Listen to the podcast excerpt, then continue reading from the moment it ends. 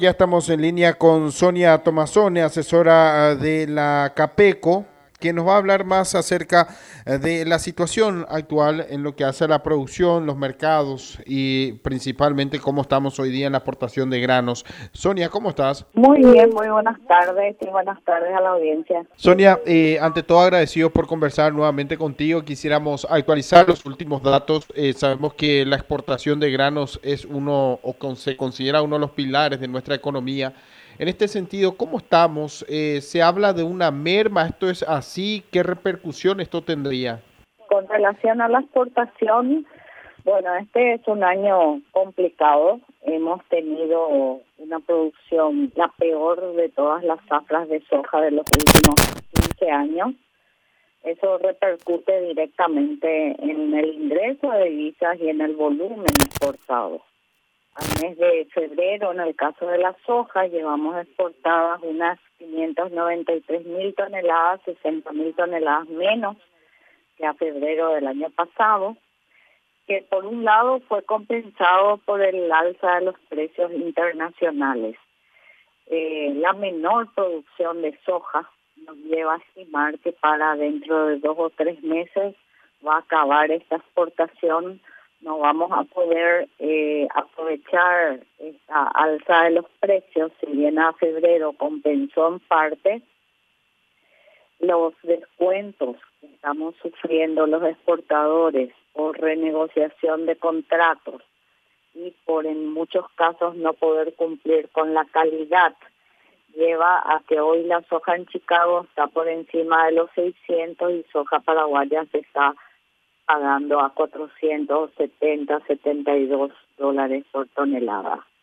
En el caso del, maíz y el trigo, también tuvimos eh, mermas significativas. Maíz a febrero se exportó la mitad de lo que se exportó el año pasado. En el caso del trigo, prácticamente se exportó solamente 33 mil toneladas entre enero y febrero. entre ambos rubros ha llevado a que dejen de ingresar 104 millones de dólares. Esta merma va a llegar a que en los próximos meses eh, la brecha en el ingreso de divisas sea mucho más alta, por ende es un año bastante complicado, esto ya se está viendo hoy en el alza de los precios de la canasta familiar. Y como si faltase pocos problemas tenemos la guerra entre Rusia y Ucrania y actualmente no podemos estar moviendo mercadería por los cierres de ruta. Entonces, el panorama es bastante complicado, se está reflejando en la inflación y este, no estamos viendo una, una luz de solución a corto plazo. Sonia, eh, ¿quién, ¿quién paga los sobrecostos? ¿Los exportadores, los productores? ¿Quién paga los sobrecostos? El, el, sobrecosto por el momento están pagando los exportadores porque los, los negocios ya se hicieron el año pasado. Normalmente después ese, esto es trasladado al, al productor, o sea, es una carga compartida entre los, los exportadores y los productores pero sabemos que finalmente quien está pagando toda esta, esta merma es el productor. Ahora, si hablamos de nuevas exportaciones, eh, ¿esto ya se realizaría con nuevos precios, con nuevas condiciones y con la calidad de grano que logremos de aquí en adelante? Realmente soja no está cumpliendo padrón de exportación. Eh, prácticamente eh, la Argentina, aún con esta merma, eh, está comprando nuestra soja. El 56% se fue a la Argentina, el resto a Brasil. Rusia, a pesar de los problemas, sigue posicionándose en el tercer mercado. Eh, y después otros mercados, pero no tenemos producción, no tenemos soja, no tenemos, entonces probablemente de vuelta en tres meses se acaba la exportación de soja. También va a haber una merma significativa en el procesamiento, tanto de aceites como de pellets.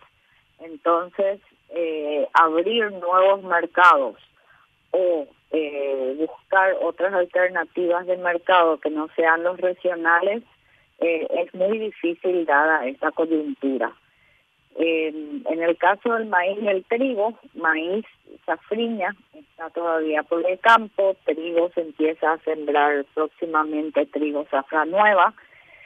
Esperemos que con esta alza de los precios incentive un poco a los productores a sembrar un poco más de trigo, pero eso definitivamente va a estar ligado a las condiciones agroclimatológicas. Por el momento, eh, estas buenas lluvias van a ayudar bastante a recuperar la humedad de los suelos, pero tenemos que ir monitoreando porque hay pronósticos encontrados. Hay pronósticos estadounidenses que dicen que va a haber una tercera niña, hay pronósticos australianos y de otras eh, de otras eh, instancias que dicen que va a ser un año neutral. Esperemos que suceda el año neutral. En toda la historia nunca se dio una tercera niña, por lo que es poco probable que eso suceda. No obstante, todavía estamos muy pendientes de las condiciones agroclimatológicas para ver cómo se va a desarrollar la zafra del maíz, eh, perdón, del trigo zafra nueva. Lastimosamente se esperan fuertes heladas que también pueden llegar a repercutir en la producción. Así que es un año complicado, es un año para ajustarse los cinturones y esperemos que para el próximo año pueda haber una recuperación en la producción y en los rindes de la soja. Es una situación bastante complicada y en este sentido hoy día hablar de eh, previsibilidad es imposible y ante esto es lo que hoy día ah, tratan de encontrar mejores opciones, pero cuando el clima no, no ayuda, los factores exógenos no acompañan porque eh, hablaba de una situación de crisis como es el tema de...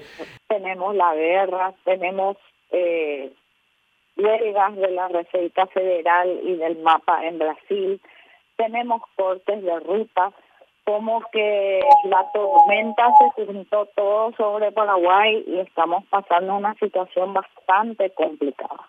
Sonia, muchísimas gracias por tu tiempo, gracias por el análisis y vamos a estar atentos a la evolución de los mercados y a la situación en líneas generales. Muchísimas gracias. Bueno, cuando gustes, hasta luego.